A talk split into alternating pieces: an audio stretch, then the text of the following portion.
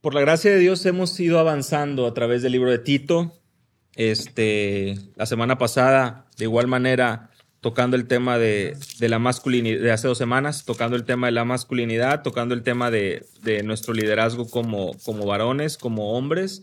Y es que nos encontramos en diferentes etapas, ¿verdad? Todos aquí, pues a lo mejor podemos este, darnos cuenta que eh, hay diferentes retos eh, en cuanto a, lo mejor a, apariencia, pero seguimos teniendo un mismo enemigo, nuestra carne, eh, el diablo que está como león rugente buscando a, quien devorar y, nosotros en un mundo donde a nuestro alrededor hay, hay este, tanta, tanto rechazo como vamos a estar estudiando, tanto rechazo a la verdad, tanto rechazo a lo que la Biblia enseña y y esto es algo que, es de, esperarse, es algo que ya estaba eh, previsto, o sea, es algo que, el mismo Señor Jesús nos lo, lo, muestra con respecto a la aflicción que va a haber en este mundo. Y, en esta tarde, al ir avanzando, ustedes recordarán que hace un mes estudiamos eh, el versículo 7 del capítulo 2 de Tito, donde dice, le dice Pablo a Tito, muéstrate en todo como ejemplo de buenas obras. Y hablábamos de la importancia de obrar bien de obrar y, de darnos cuenta que, que no es un cristianismo, no es una vida cristiana donde estamos cómodos o que estamos sin dar fruto, sino que somos llamados precisamente a perseverar, a dar fruto, a andar continuamente. Y todas estas referencias las hemos estado hablando el domingo. Eh, sobre todo estos últimos domingos, con respecto a dónde está nuestra vista, qué es realmente lo que el, apóstol Pablo nos ha dejado como ejemplo de poder olvidarnos ciertamente lo que está atrás y seguir hacia lo que está extendiéndonos a lo que está adelante. Y la siguiente sección del versículo 7, la pueden ver ahí, dice, eh, presentándote tú en todo como ejemplo de buenas obras. Y la segunda parte del versículo 7 dice, en la enseñanza, mostrando integridad y seriedad eh, la Biblia de las Américas dice, eh, con pureza de doctrina, con dignidad. Tito capítulo 2, versículo 7. Y esta, esta segunda parte del versículo 7 es en lo que vamos a estar eh, adentrándonos en este estudio. Es, ¿qué implica esto? ¿Qué implica esa integridad o esa pureza en la doctrina o en la enseñanza? ¿Y qué implica esta dignidad o seriedad? Eh, es muy interesante porque, miren, la palabra pureza eh, que aparece ahí en nuestras Biblias es precisamente, eh, muchas veces como sucede en el español, anteponemos la letra A para negar la palabra, ¿no? O sea, decimos normal, anormal. Anormal, pues obviamente significa lo opuesto, anormal. Eh, y en griego es muy parecido. La palabra de corrupción es eh, eh, fétora, algo así, y la palabra en el que tenemos aquí con respecto a pureza es afetoria, que precisamente están poniendo alfa, que es la letra en griego, y que nos están negando todo lo que viene después. ¿Eso qué quiere decir? Que en lugar de hablar de corrupción, que es el sentido de la palabra, o destrucción, estamos hablando de todo lo contrario, por eso se nos, se nos habla de pureza. Por eso se nos habla de integridad, porque es algo que no tiene corrupción, es algo completamente puro. Y la palabra doctrina es enseñanza y nos ayudan las dos versiones porque por un lado tenemos doctrina, por otro lado tenemos enseñanza, pero ayuda a entender que esas palabras que a veces pueden sonar un tanto religiosas, que dice, nadie usa esas palabras doctrina, realmente implica enseñanza. O sea, no hay nada detrás, no hay nada, eh, digamos, súper espiritual o oculto que pueda estar eh, ahí. De hecho, si ustedes ahí tienen su Biblia, por ejemplo, en Tito 1.9, eh, la misma palabra eh, se ve ahí, reteniendo la palabra fiel, que es conforme a la enseñanza, para que sea capaz de exhortar con sana doctrina o sana enseñanza y refutar a los que contradicen. Las mismas palabras la vemos ahí en el 1.9, la vemos en el 2.1, pero en cuanto a ti, le dice Pablo a Tito, enseña lo que está de acuerdo con la sana doctrina. Y en el 2.10 se exhorta que los siervos se sujeten a sus amos, que no roben, que no contradigan, sino que muestren buena fe para que adornen la doctrina de Dios nuestro Salvador en todo respecto, adornando la doctrina de Cristo. Eso es algo importante porque otra vez la palabra doctrina, es decir, se repite continuamente y lo que nos está hablando aquí es la enseñanza. La palabra doctrina quiere decir enseñanza. Y finalmente, se nos dice con dignidad o seriedad. Y esta es una palabra que básicamente implica una conducta superior al ordinario. Es una conducta que causa respeto y admiración, que nos habla de una santidad, que una, que una persona se conduce de una manera honorable, de manera que llama la atención, no por su hipocresía, sino porque está viendo realmente a alguien, como dice ahí, digno o serio. Por lo que al, estudiar estas palabras nos damos cuenta de, un par de, o podemos concluir un par de cosas. Por ejemplo, eh, somos llamados a, como, viene ahí, estar situados, estar parados con una eh, doctrina realmente pura, con una enseñanza limpia. Y esta enseñanza es la que somos llamados a perseverar. 1 Timoteo 4:16 lo citó, lo citó Alex hace un momento y también lo leí, ¿no? Ten cuidado de ti, le dice Pablo a Timoteo, ten cuidado de ti. Y de la enseñanza, persevera en estas cosas. O sea, somos llamados a perseverar en esta doctrina, ¿verdad? En esta enseñanza que es pura. Porque esta doctrina o esta enseñanza proviene de dónde? Segundo de Timoteo 3:16. Toda la escritura es inspirada por Dios para enseñar, para reprender, para corregir y para instruir en justicia.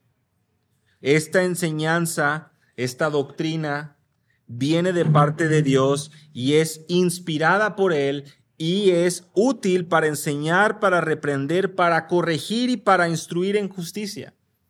Son palabras muy, muy importantes que sin duda nos hablan también de la actitud que debemos de tener cada uno de nosotros cuando estudiamos la palabra. No venimos a la Biblia para nosotros enseñarle a la Biblia. No vinimos a leer la Biblia para nosotros decirle, mira este caso, mira lo que estoy viviendo, a que no tienes nada que decir con respecto a eso. La Biblia nos enseña que no hay nada nuevo debajo del sol. La Biblia, el libro de la carta a los hebreos nos enseña que tenemos un sumo sacerdote, Cristo, que fue tentado en todo, tal y como nosotros. Que no tenemos un sumo sacerdote que no sepa compadecerse de nuestras necesidades y uno que fue tentado en todo, pero sin pecado. No venimos ante la palabra de Dios, no venimos ante el Creador para decirle, mira, a que no tienes nada que decir con respecto a esto ni tampoco venimos con esa actitud, ni tampoco lo demostramos, como muchas veces sucede. ¿Qué es lo que sucede hoy? Una persona pide un consejo, un matrimonio pide un consejo, un hombre, una mujer, y vienen y te dicen, mira, estoy pasando por estos problemas económicos, estoy pasando por, esta situación. Estamos a punto de separarnos, un matrimonio que está pasando por dificultad. Y, y hablando con ellos, pues tú les dices, mira, lo que pasa es que pues tú eres llamado a perdonar a tu esposa. Tu deber como esposo es amarla y tu deber como esposa es también sujetarte a su autoridad y entender que este es el diseño de Dios. No porque eres inferior, somos iguales delante de Dios, pero tenemos roles diferentes que cumplimos. ¿Y cuál es la respuesta? No, pues yo pensaba que me ibas a dar algo para ayudarme. O sea, yo necesito algo que, que me saque de este problema. ¿Y qué es lo que estamos diciendo o qué es lo que la gente está dando a entender? Que la Biblia no es suficiente que Dios no sabe nuestros problemas. O sea, que lo que yo necesito es como el microondas, ¿verdad? Que eh, meta mi problema y, salga. Y por eso es que muchas veces en algunos contextos pues funciona el no, pues mira, tómate esta pastillita, ¿verdad? No, pues tómate este medicamento, tómate... Este", y, abusamos de ese tipo de cosas. Y por otro lado es, bueno, pues eh, el consejo, no, pues déjalo, no, pues el divorcio, no. Pues", o sea, soluciones que aparentemente son fáciles que a la postre tan mayores consecuencias. Y solapan, cubren el pecado que está en el corazón del hombre. Y esa es la, gran dificultad. Por lo tanto, perseveramos en la enseñanza, es decir, nos mostramos, dice, como ejemplo de buenas obras, entendiendo que estamos eh, hablando y estamos eh, siguiendo una doctrina, una enseñanza pura con dignidad, andando de manera seria. Porque 1 Timoteo 6, versículo 3, si alguno enseña una doctrina diferente, una enseñanza diferente, y no se conforma a las sanas palabras de nuestro Señor Jesucristo y a la doctrina que es conforme a la piedad, está envanecido, nada entiende, tiene un interés en discusiones, contiendas de palabras, de las cuales nacen envidias, pleitos, blasfemias y malas sospechas. Estoy leyendo 1 Timoteo 6, del 3 en delante. Esa es la realidad. Esa es la realidad. Aquellos que no se sujetan, aquellos cuando no buscamos sujetarnos a las palabras del Señor, estamos realmente dando rienda suelta a lo que hay en nuestro corazón, que tiene su fundamento en el orgullo, el buscar interés, en envidias, en pleitos, en malas sospechas que vienen de hombres con mente depravada que están privados de la verdad, que suponen que la piedad es un medio de ganancia. Ese tipo de, de, falsas enseñanzas. Y ustedes dirán, oye, pues sí. A ver, Timoteo y Tito, eh, pastores o líderes en las iglesias, pues Pablo tiene que hablar de esta manera con ellos, pues porque no puede, no puede hacerlo eh, de manera muy light porque ellos están al frente. Pero pues yo como no soy pastor o yo como no soy líder o no me considero que tengo un llamado pastoral, bueno, lo hemos estado mencionando varias veces. Las epístolas de Timoteo y, Pablo, y Tito nos ayudan a poder situarnos la vara del creyente maduro, de aquel que puede estar en la congregación y aquel que ejerce funciones de liderazgo en la iglesia o en su hogar porque finalmente esa es nuestra responsabilidad también. Pastorear hace eh, algunos, algunos días mencionaba esto, o sea, pastorear el corazón de nuestra esposa, pastorear el corazón de nuestros hijos, es esa misma palabra, de velar por ellos, de cuidar su corazón y, y, obviamente aquí los solteros, pues es prepararnos para ese momento, prepararnos también para poder ser... Eh, aquellos hombres que, si bien es cierto, pues nunca estamos 100% listos, pero, pero sí estamos entendiendo nuestro rol. Y de igual manera, si estamos eh, en el trabajo y otros y estamos siendo de ejemplo a otros, el poder situarnos y entender que somos llamados a poder ser ejemplo. Pero ¿cómo podemos llegar ahí? Es la, la, pregunta que nos va a ir guiando en el estudio. Es decir, ¿cómo podemos llegar a poder estar comprometidos o cómo podemos estar situados, perseverando en la sana doctrina, en aquella que es pura, y andar andando con dignidad o con seriedad o con pureza, eh, con integridad? Porque no podemos aceptar eh, e ignorar aquello que, llama nuestra atención. Y es necesario aprender para poder practicar. Y eso es algo muy importante porque muchas veces, eh, como por ejemplo mi hijo Gabriel, o sea, él quiere empezar a hacer algo, pero no tiene tiempo para que uno le enseñe. Quiere empezar a andar en bicicleta y parece que desde el principio él vio la, bicicleta de ruedas y ve a todos andando muy fácil y dice, no, no, no, yo no necesito. Y se sube, pues, ¿qué va a pasar? O bueno, ¿qué pasó? Pues se empezó a caer. Y empezó a desesperarse. Pensemos en esa actitud. Oye, Gabriel, pero es que quiero enseñarte, tengo que enseñarte. Y ahí es donde ya se empieza a desesperar porque pues no quiere mostrar esa paciencia para aprender. Pero nosotros no somos niños, ¿verdad? Todos los que estamos aquí ya somos bien maduros, somos bien responsables y serios y ese tipo de ejemplos pues ya quedaron atrás. No, nos reímos porque sabemos que sucede de la misma manera. Dios, líbrame de esto. Oye, hermano, ¿y, cuándo lees tu, tu, Biblia? ¿Cuál fue la última vez que leíste? No, pues ya hace rato, hermano. Pero yo con los domingos me recargo la pila y con eso ando toda la semana, mira, al 100. Pues sí, o sea, qué bueno. Qué bueno, hermano, que, andemos bien al tiro con, con, los domingos, pero, pero tu disciplina espiritual, o sea, ¿cuánto tiempo pasas eh, orando? nadie te está poniendo una vara, nadie te está diciendo tienes que leer 10 capítulos, nadie te está diciendo tienes que orar una hora. Simplemente que puedas ser sincero contigo mismo y, y, nos, más bien, que podamos ser sinceros con nosotros mismos y darnos cuenta que, todo lo que hay en el mundo, o sea, nos ataca y, y nos hace querer depender de nosotros y no tenemos tiempo para aprender, pero queremos andar ahí andando en la bicicleta. Así que es necesario aprender, es necesario aprender. Eh, y, vean, es necesario aprender para poder practicar. Porque de otra manera nosotros aceptamos lo que el mundo nos va, diciendo, lo que nos va murmurando, lo que nos va dando a entender. Damos lugar a opiniones humanas y empezamos a mezclar la Biblia con las opiniones humanas. Y nos damos cuenta, ah, mira, este tiene muy buen punto. No, es que estoy viendo, mira, este programa de televisión, la verdad es que está bendiciendo mucho mi vida, hermano. ¿Y, quién es él? Pues es un pastor. No, hermano, no, es un hombre ahí muy sabio, es un gurú que habla de los negocios. Y, y mira, y pues sí, hermano, está el, barbón. No, pues está alimentando tu ego, hermano. O sea, lo que está buscando es, es, encender esa, esa curiosidad, esa chispita que tenemos todos por hacer dinero. No, pero mira, o sea, este, que el que no trabaje, que no coma. Sí, hermano, pero pues también aprendemos el contentamiento de la palabra, que por cierto está bien en 2 Timoteo 6. ¿no?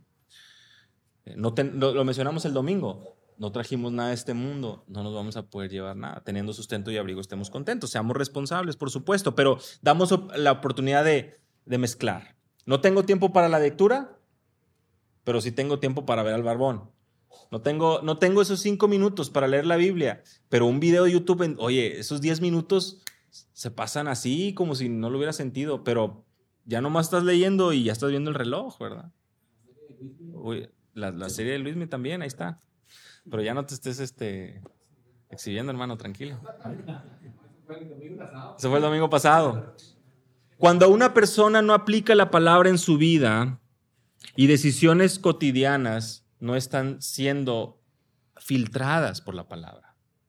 O sea, eh, estamos esperando más el consejo y, a veces es, bueno, ¿verdad? Pedir consejo en decisiones importantes este, o decisiones que uno considera que no está preparado en el caso de los casados, nuestra ayuda idónea.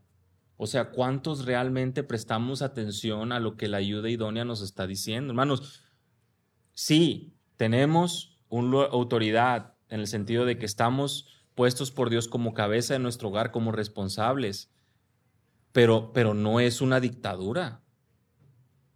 Porque tú te puedes equivocar, yo me puedo equivocar, cada uno de nosotros nos equivocamos. Nuestro juicio no siempre va a ser el correcto. Y no, nuestra posición como hombres en nuestro hogar, como padres, como esposos, no es envanecernos y decir, mira, por es que yo soy el hombre y yo por eso tomo las decisiones. No es así. Es entender que no es bueno que el hombre esté solo.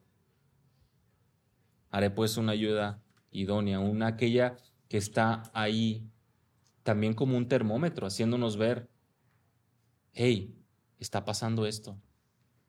Porque nosotros nos podemos olvidar, o sea, al estar bien metidos en lo nuestro, empezamos a ignorar las necesidades que pasan a nuestro alrededor, lo que ella pueda estar sufriendo, lo que ella pueda estar pasando, lo ignoramos y lo pasamos por alto porque yo soy la cabeza del hogar. Y nuevamente, necesitamos tener un balance y este solo viene a través de la escritura. ¿Cuál es otro tipo de problemas que, nos distrae de poder estar realmente firmes en la sana enseñanza? No darle importancia al estudio de la palabra, no darle importancia a congregarse, no darle importancia a adorar a Dios, negarnos a perdonar, negarnos a, a, perdonar sabiendo que Dios nos perdonó a nosotros y nos perdona.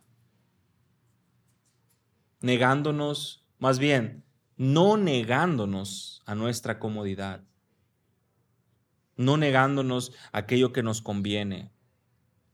Estamos tranquilos, estamos en nuestro tiempo de relax, ¿verdad? Como usualmente el ejemplo claro, llegamos del trabajo, llegamos a la casa a seis de la tarde y tú dices, yo no quiero saber de nadie. Yo vengo aquí a descansar, vengo un día muy, muy cansado. Una persona completamente eh, cegada, viendo por sus necesidades y ignorando por completo que las personas a tu alrededor, tu esposa y tus hijos, también tuvieron un día largo y también pudieron haber pasado por dificultades y necesitan ser escuchados, necesitan ser atendidos. Nos cerramos a nosotros, nos cerramos a nuestras necesidades, nos cerramos a nuestros deseos y nos olvidamos de que si buscamos ser hombres de la palabra, hombres que están firmes en una enseñanza, deben o debemos estar cimentados, comprometidos y conducirnos de acuerdo a esta verdad. Y son precisamente esos dos puntos, o sea, ante todo esto que vemos, ante toda esta radiografía que acabamos de mencionar, todos esos ejemplos que vemos de cómo fácilmente nos olvidamos de estar eh, siendo ejemplo de, de, sana doctrina o de pureza de enseñanza, siendo ejemplo, porque eso es lo que dice el versículo 7, siendo un ejemplo de buenas obras, con pureza de doctrina y con dignidad. Esas buenas obras dan a conocer a otros que estamos entendiendo el Evangelio, que estamos entendiendo la verdad. Y dos maneras prácticas que quisiera que pudiéramos ver en los minutos que nos restan es, número uno, comprometernos con la verdad, o sea, comprometernos con la doctrina. ¿Cómo podemos hacer esto? ¿Cómo podemos realmente alimentar esas buenas obras en nuestra vida, alimentar nuestra conducta para que pueda ser ese testimonio de sana doctrina o de pureza? Es comprometiéndonos con la verdad. Miren, nadie de nosotros, creo, estaríamos dispuestos a tomar un vaso con agua mezclada con cloro. Creo que nadie en su sano juicio. Pero es un poquito nada más. Y, se, lo traigo aquí a Carlos, ¿verdad? Y le digo, mira, no, ni se ve, ni sabes cuánto le puse. Ahí va, ahí va tantito. Tienes sed. Toma. No estamos dispuestos a correr el riesgo. A lo mejor no nos vamos a morir, pero pues a lo mejor sí llegamos al hospital. No, no, no sé. No hay un médico, ¿verdad? Que, que le pongamos que le pongamos veneno, ¿no? O sea, que, hagamos algo al, agua y se la demos a probar a alguno de aquí. Pues no. Por la misma razón, eh, eh, llegamos ante la palabra y empezamos a, de repente a ver, no, mira aquí, o sea, sí dice eso, pero, o sea, la verdad no. O sea, a lo mejor no es tan así. Era otro tiempo. Era otro tiempo este, y empezamos a, cuestionar lo que dice la Biblia empezamos a mezclar lo del mundo, lo relevante, lo actual, lo tolerante con la palabra. Y eso si no lo tomamos como si fuera Kool-Aid, ¿verdad? Como si fuera eh, agua de, de sabor o un té, un cafecito. Entonces, comprometernos con la verdad, este primer punto implica que no podemos estar dispuestos a ceder, a ceder y a mezclar la verdad de Dios, la verdad absoluta con la sabiduría de este mundo. Y eso es algo con lo que obviamente nos van a rechazar, porque hoy en la sociedad, tu verdad es mi verdad. No hay verdades absolutas. Y lo que la, dice, la, la Biblia nos enseña es, Jesús mismo da testimonio de, yo soy el camino, yo soy la verdad. Sí hay una verdad y ha traspasado o ha trascendido años y la seguimos teniendo delante de nosotros. Manos, Dios no se equivoca. Si queremos ser ese ejemplo de buenas obras con pureza de doctrina, tenemos que comprometernos con la enseñanza, tenemos que comprometernos con la doctrina, tenemos que poder mostrarle al mundo por medio de nuestra conducta que estamos comprometidos y no estamos dispuestos a ceder, no estamos dispuestos a darle de beber a nuestra esposa, a nuestros hijos o a nosotros mismos un vaso con cloro de este mundo. Un vaso con agua o un vaso mezclado con alguna otra sustancia, con algún veneno. Cuando llegamos a la palabra, cuestionamos el texto. Y eso es una actitud muchas veces que, que me gustaría situarlo en un contexto de humildad. Porque muchas veces eh, se escucha esto, a lo mejor ustedes no lo han escuchado, pero frases como, es que estoy luchando con el texto, estoy cuestionando, y, si lo vemos, a lo mejor se puede entender mal, pero si lo vemos en un sentido de humildad es cuando, cuando uno llega y sabes que te toca el siguiente pasaje a enseñar, o que tú estás en tu estudio personal y, y te toca leer un pasaje donde dices, ay, es que no sé cómo, no sé cómo, cómo esto no lo entiendo. Necesito más tiempo. Entonces estamos ahí como, como luchando y no con el fin de que vamos a ganar nosotros y con el fin de poder situarnos ante la autoridad del texto y buscar entender lo que el autor estaba queriendo decir a su audiencia. Y ya hemos estado mencionando la importancia del contexto, poder leerlo una vez, otra vez, orar y rogar que Dios nos dé sabiduría. Pasa con los proverbios, ¿no? Cuando llegamos a, al proverbio dice, no contesta al necio conforme a su necedad, pero de repente el siguiente proverbio dice, contesta al necio conforme a su necedad. Entonces dices, pues aquí se volvió loco Salomón. ¿Lo que pasó? Como también eh, escuchamos, o bueno, escucharon alguna vez y me lo hicieron saber hace unos días. eh, no, es que mira, Pablo en Romanos 7, lo que no quiero, eso hago. Dice, aquí Pablo ya está disvariando, aquí Pablo ya se sintió loco y pues este, y es como, no, hermano, no, no creo que Pablo se haya sentido loco. Es que lo que no quiero hago y quién me librará de este cuerpo de muerte, pues es la lucha que todos tenemos con el pecado. Pero ¿cuál es el camino fácil? Si yo quiero que la Biblia diga lo que yo quiero decir, pues voy a empezar a negar aquellos pasajes que hablen en contra de lo que yo quiero. Y eso es un peligro. Desafortunadamente desde Isaías se profetiza y Jesús lo menciona en Mateo 15, este pueblo de labios me honra, pero su corazón está lejos de mí. O sea, si no estamos comprometidos con la palabra, si no estamos comprometidos, nos gusta diluir, nos gusta eh, ser eh, perezosos, es decir, eh, estamos muy cansados. Para otras cosas no, pero para esto sí el mundo se emociona, ¿no? Hoy leí que anunciaron que la fecha del mundial se adelantó un día. Y, hay gente ahí, ¿no? Que está ya marcando el calendario. Y, como salió, me acuerdo el mundial pasado, ¿no? Ese video de, broma de un, tipo argentino, ¿no? Que, que, decía, no me pueden molestar y que no quería ir a una boda. Un, un chiste, ¿no? Que, que él decía, no, es que es el mundial de fútbol.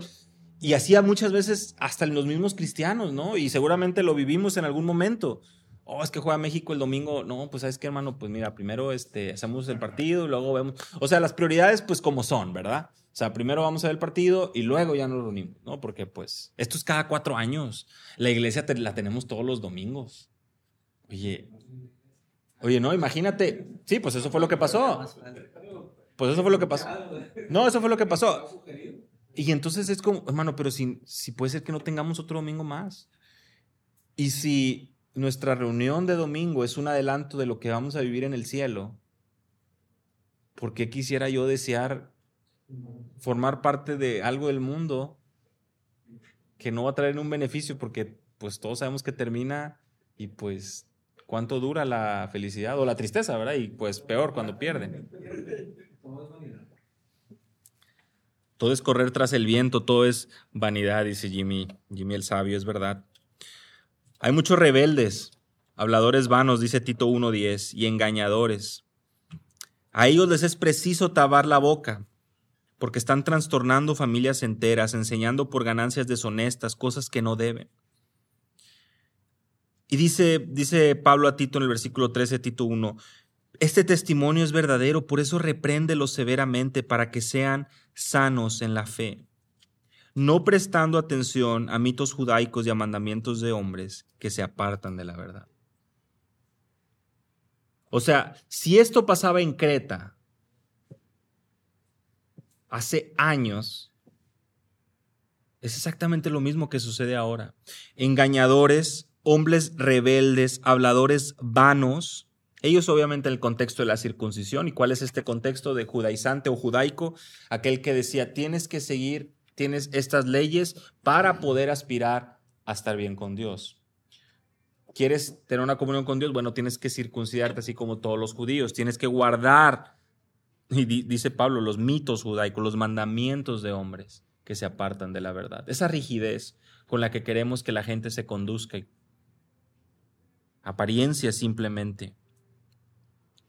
Pero es muy claro, a estos, a estos es preciso tapar la boca, dice Pablo Tito. Nosotros como, como hombres, estar atentos a lo que están diciendo, a lo que está influenciando nuestra familia, a lo que está llegando a nuestro hogar. Y poder realmente actuar en base a esto, porque estamos otra vez comprometidos con la verdad. Ese compromiso por la verdad nos lleva a actuar, no nos lleva a estar en silencio nos lleva a actuar y ese compromiso por la verdad nos lleva a crecer, nos lleva a realmente desear como niños recién nacidos la leche espiritual de la palabra para que por ella crezcáis para salvación. Comprometernos con la verdad implica que, Señor, yo no quiero pararme de esta silla realmente hasta poder entender esta palabra, poder entender, a poder realmente salir eh, agradeciendo y confiando en ti. que podamos tener un compromiso, así como tenemos un compromiso para tantas cosas de este mundo, para tantas ocupaciones, que podamos darnos cuenta que tenemos un compromiso de crecer, de crecer en la palabra, de desearla día y noche, porque queremos honrar a nuestro Dios.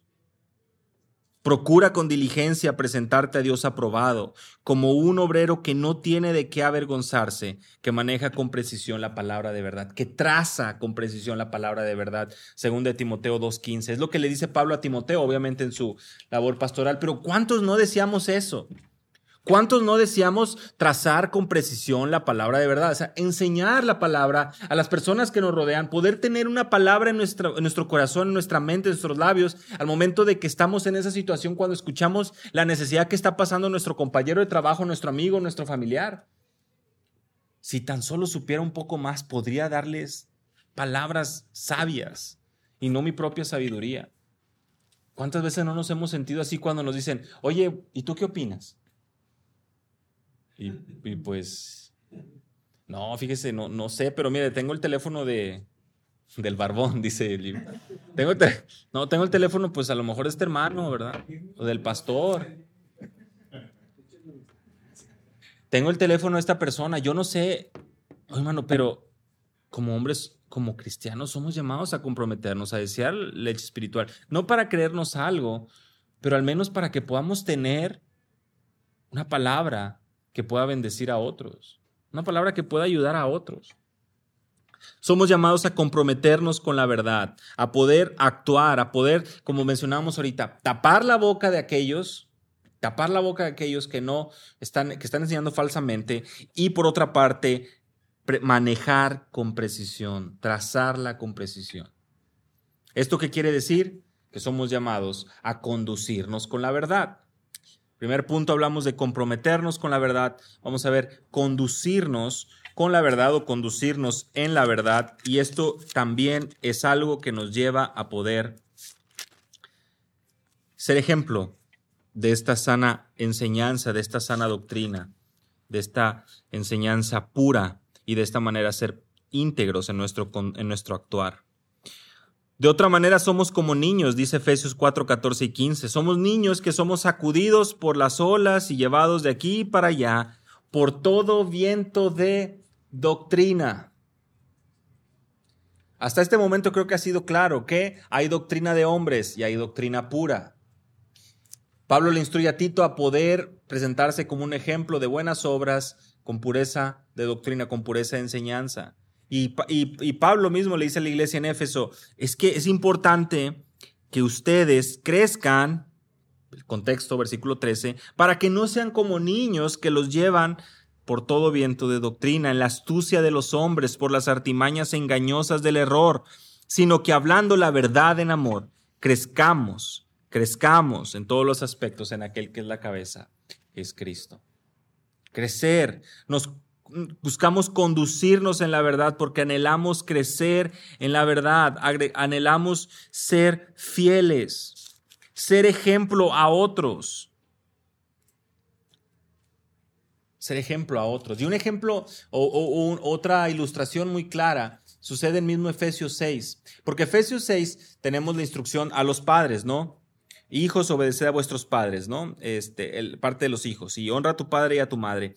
Y algo muy interesante es que el versículo 4 dice, y vosotros padres, padres pateros, o sea, el, el original, hombres. O sea, no padres de mamá y, mamá y papá, sino está dirigiéndose a los hombres. No provoquéis a ir a vuestros hijos, sino criadlos en la disciplina e instrucción, enseñanza del Señor. El padre modela con su vida la instrucción que ha recibido. Y es que si tú no estás comprometido con la verdad, pues no vas a conducirte en esa verdad. Si no estamos buscando realmente cimentar nuestra vida en la verdad, anhelar la palabra para crecer, no nos vamos a conducir de esa manera y por ende no vamos a poder modelar esa conducta a nuestros hijos. Pensemos en la manera en que decidimos nuestro, nuestra comida del día. ¿Qué vamos a desayunar? ¿Qué vamos a comer? ¿Qué vamos a cenar? A lo mejor nos dicen, no, mira, pues en la mañana unos taquitos a vapor, la señora aquí en la esquina, el carrito que está aquí afuera, unos huevitos este, estrellados ahí en la casa, los frijolitos ahí que sobraron de la noche, no, hombre, en la mañana van a quedar muy bien, las tortillitas, y pues ya empezó a dar hambre a mí también. Pero pues sí, pensamos, o sea, o sea, planeamos nuestra alimentación física. O a veces no la planeamos, pero pues llegamos al refri, abrimos o, levantamos el teléfono, llegamos y compramos, ¿no?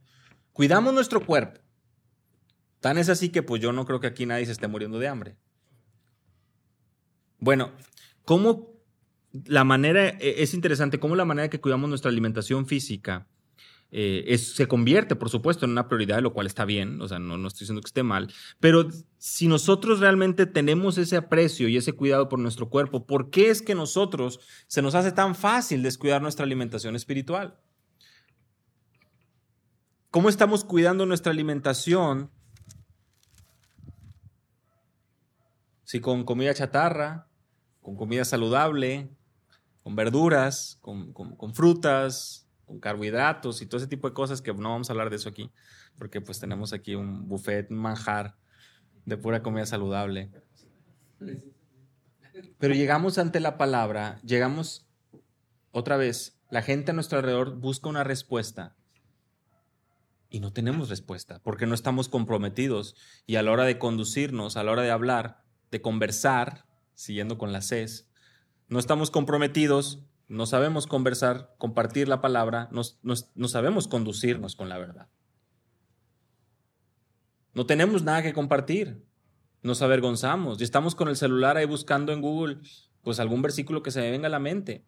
Bueno, yo no estoy diciendo, a veces yo también lo uso, nos, no, nos aprendemos a lo mejor todo, pero dices, ¿sabes qué? A lo mejor en mi celular, ahí en las notas o ahí en esta, voy a traer un, unos versículos que pues yo sé que, que, la, que han sido bendición para mi vida y, pueden ser de bendición para otros. Muchas veces los domingos, ¿no? Les digo, hermanos, yo les animaría que a, tomen apuntes.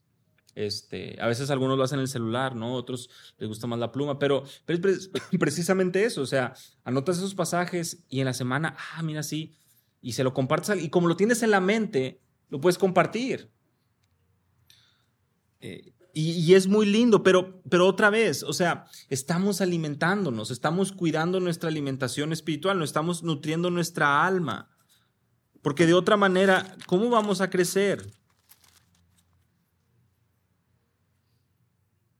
Mira, en 1 Timoteo 4:6 le dice Pablo, Timoteo, al señalar estas cosas a los hermanos, serás un buen ministro de Cristo Jesús.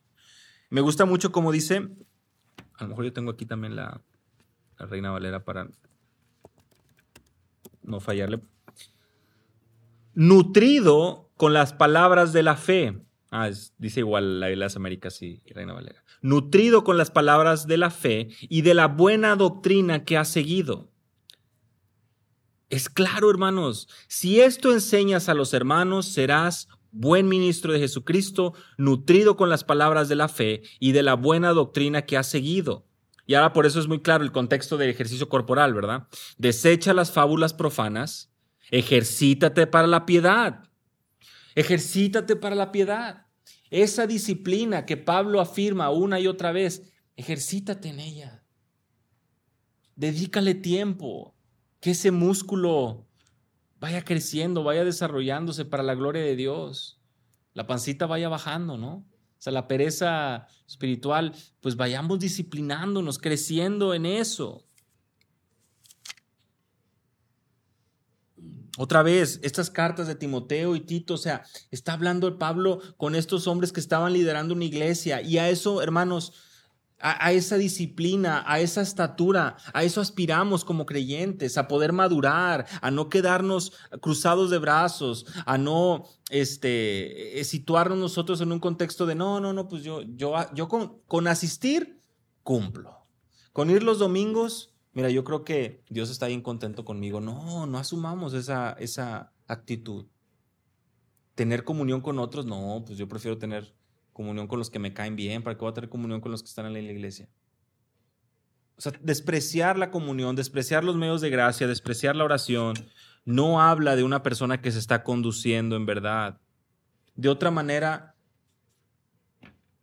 estamos simplemente, como mencionábamos al principio, situando la sabiduría humana en base a mi experiencia.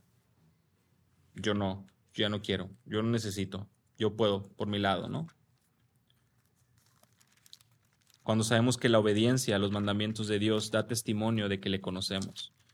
Cuando la Biblia misma en 1 Juan capítulo 2 nos enseña y nos reitera que en esto, en esto sabemos que hemos llegado a conocerles y guardamos sus mandamientos. Versículo 4 de 1 de Juan 2. El que dice, yo he llegado a conocerle y no guarda, sus, no guarda sus mandamientos, es un mentiroso y la verdad no está en él. Pero el que guarda su palabra, en él verdaderamente el amor de Dios se ha perfeccionado. En esto sabemos que estamos en él. El que dice que permanece en él debe andar como él anduvo. No hay otro estándar. No pongamos nuestra vista en nuestra propia experiencia o en nuestra propia sabiduría. Es lo que le pasó a Pedro eh, y, menciona él en, el contexto de Segunda de Pedro, capítulo 1, versículos 16 al 19. Eh, lo pueden estudiar si quieren más adelante, no es necesario ir ahí, pero es el, es el mismo, es el mismo, eh, la misma lección él menciona lo que vio en la transfiguración, es decir, su experiencia, lo que él vio, pero él dice, pero nosotros tenemos la palabra profética más segura. O sea, por encima de mi experiencia, por encima de lo sobrenatural que vi, la palabra profética más segura es esta. Yo no, yo no voy a poner mi experiencia o la experiencia de alguien por encima de la palabra, al contrario, yo voy a situar mi experiencia a la luz de la Biblia y así poder identificar si realmente, pues, fue una buena experiencia o no. Eso es lo que anhelamos, eso es lo que buscamos, eso es la prioridad. El que dice que permanece en Él debe andar como Él anduvo.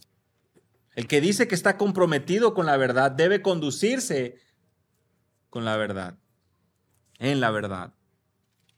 Pero como les mencionaba, hermanos, vendrán tiempos cuando no soportarán la sana doctrina.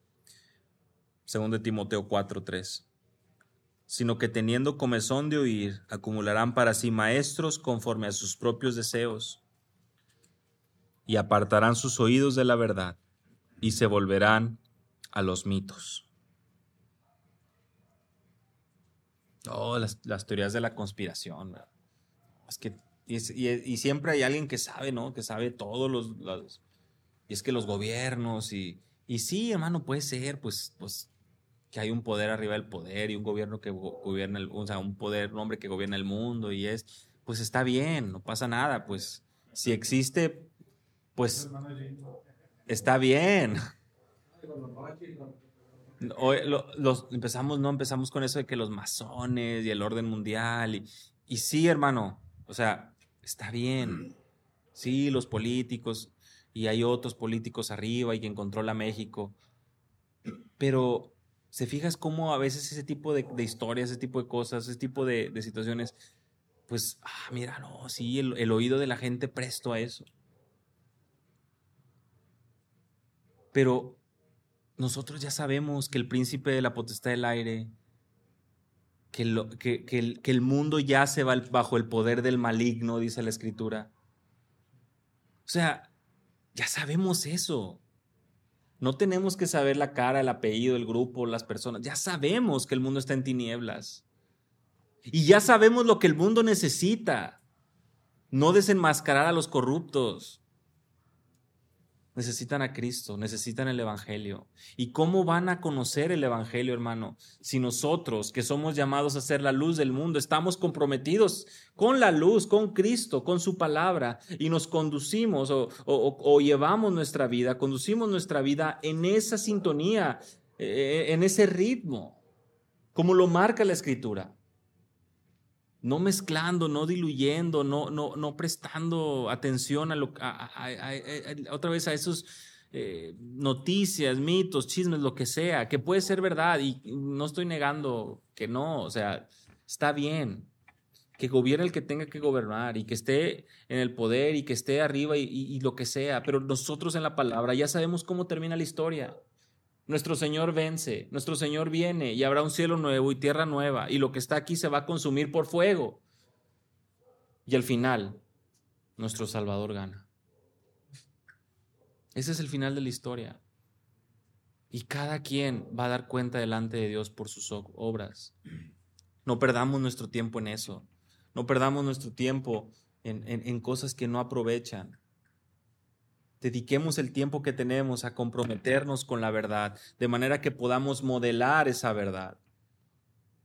Y como le dice Pablo a Tito ahí en el versículo 7, con pureza de doctrina, con integridad de nuestra enseñanza, con seriedad, con dignidad, no arrastrando el Evangelio, no arrastrando el testimonio del cristianismo con nuestras mentiras, con nuestra, nuestra manera de conducirnos, no, que el mundo vea, que el mundo conozca y sepa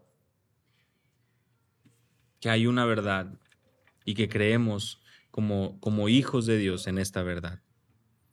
Leía hace rato un testimonio, es, es un piloto de la Marina de los Estados Unidos, se llama Howard Rutledge. Y él dice que es un eh, combatiente o un miembro de la, de la, Marina de Estados Unidos que estuvo en, en la guerra de Vietnam y, y pasó años eh, encarcelado porque derribaron su avión, lo tomaron preso y lo tuvieron encerrado, ¿no? Fue un, ¿cómo le dicen? Preso de guerra, ¿no? Eh, y, y, prisionero de guerra. Y él finalmente, Estados Unidos gana, es liberado y él escribe un libro con sus memorias o con su experiencia y, y les voy a leer, les voy a leer lo que, lo que él menciona. Dice, durante esos largos periodos de reflexión forzada, me resultaba mucho más fácil separar lo importante de lo trivial, lo que valía la pena de lo que no. En el pasado, dice, yo trabajaba, jugaba mucho los domingos, no tenía tiempo para la iglesia, durante años mi mujer me animaba a unirme a la familia de la iglesia, Nunca me regañó, nunca me llevó a la fuerza, solamente ella esperaba y oraba, pero yo estaba demasiado ocupado.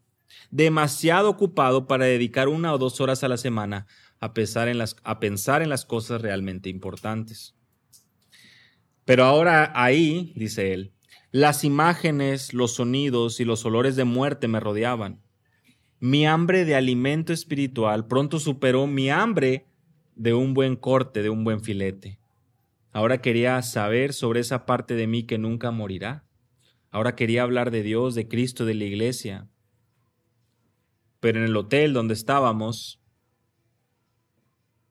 estábamos en confinamiento solitario. No había pastor, no había maestro de escuela dominical, no había Biblia, no había himnario.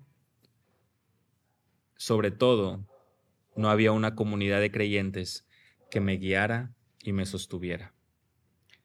Había descuidado por completo la dimensión espiritual de mi vida y tuvo que llegar la cárcel para mostrarme lo vacía que es la vida sin Dios.